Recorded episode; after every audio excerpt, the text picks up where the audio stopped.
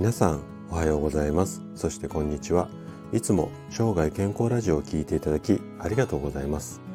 今日はねマスク熱中症について話をしていきたいなというふうに思います。でねマスク熱中症っていう言葉をあなたは聞いたことありますかね？えっと毎日こうマスクをつける生活になってもう1年以上になりますよね。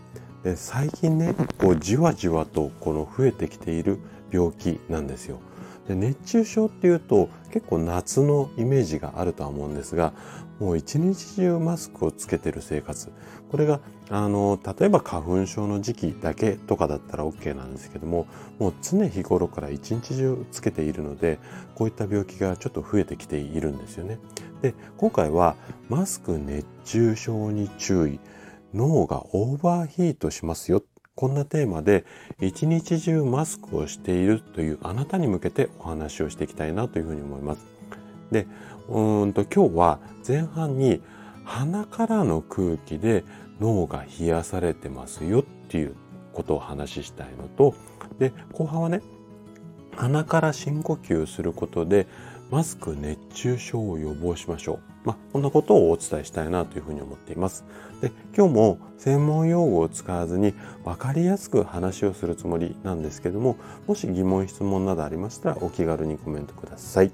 じゃあ、早速本題の方に入っていきましょう。で、えっと、体だけではなくって人間の脳、脳みその脳ですね。脳も疲労っていうのを感じるんですよ。で、あの、このあたりって、まあ、うん他の音声で詳しく、うん、話をしてるので、まあ、そのあたり聞いていただければと思うんですがでこのね脳みそが疲労を感じるこの原因の中心となるのが自律神経中枢っていうものなんですよ。自律神経の、まあ、中心の部分っていうようなイメージでいいと思います。でこの自律神経中枢っていうのが人間のこう体の中にあるんですけどもこれはね鼻腔って言って鼻の穴のちょっと上のあたり、うん、この辺りに、えっと、この自律神経中枢っていうのがあります。で体の中でこの自律神経っていろんな働きをしてるんですけどもこの働きをしているとだんだんだんだんこう、うん、動いているので熱がこう自律神経の中に溜まってくるんですよね。でこの熱で熱くなった自律神経中枢を鼻からこう空気を取り入れて新鮮な空気を取り入れることによって、まあ、冷却するこんな風に人間の体って、まあ、仕組みが成り立っているんですね。なんですがマスクによって体の中に取り入れる要は吸う空気がこう口の中に塞がれてますので温まる状態これがね今のマスク生活になるんですよ。で、まあ、何が言いたいかっていうといわゆる新鮮な冷たいフレッシュな空気じゃなくてあったかい温まった空気がどんどんどんどん鼻から冷えあの入ってくるので脳の中いわゆる自律神経中枢も含めてなんですけども脳が冷えなくなってオーバーヒートしちゃう、まあ、こんな状態になってしまってこれがマスク熱中症って言われる病気の正体なんですよね。なんとなくちょっと回りくどい説明になっちゃったんですけどなんとなくイメージ湧きますかね。はい。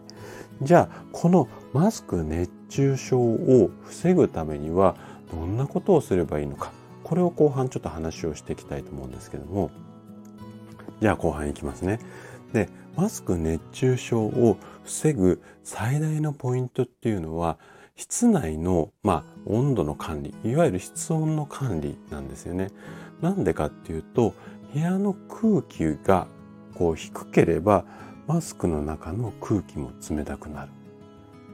これなんとなくイメージ湧きますかね。まあ、マスク外せれば一番いいんですけども、仕事中とかなかなかマスクが外せませんよね。だから、温まった部屋の中でマスクをした状態で呼吸をしていると、どうしても先ほどの説明の通り、脳が温まりやすいので、できるだけ室温を低くしてあげればいいんじゃないのかなっていうことなんですけども。じゃあ、何度ぐらいがいいのか。ここについてちょっと考えてみたいんですけども、ちょっとね、あの、温度だけじゃなくて湿度も関係はしてくるのでまあこうあくまで目安としてもらいたいんですけども、えっと、男性は25度ぐらいの室温がいいよっていうふうにされています。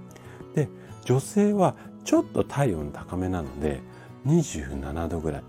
男性は25度女性は27度この辺りが適度な温度っていうふうに医学的にはされています。で、えっと、先ほども言った通りマスクをしながら一日中こう会社の中にいるっていうと、ね、あ脳に熱が溜まりがちになっている方が非常に多いのでできたらですねあの1時間に1回ぐらいを目安にマスクを外して深呼吸これをねちょっとしてもらいたいんですよね。なので、えっ、ー、とまあ仕事をやってて1時間に1回ぐらいトイレの休憩とかお茶飲んだりってすると思うんですけどもその時にまあ廊下とかでもいいしできたらまあ窓を開けられるような環境なんかがあったら窓を開けてちょっとマスクを外して新鮮な空気をこう体の中に取り入れる。そうすると脳みそが冷えて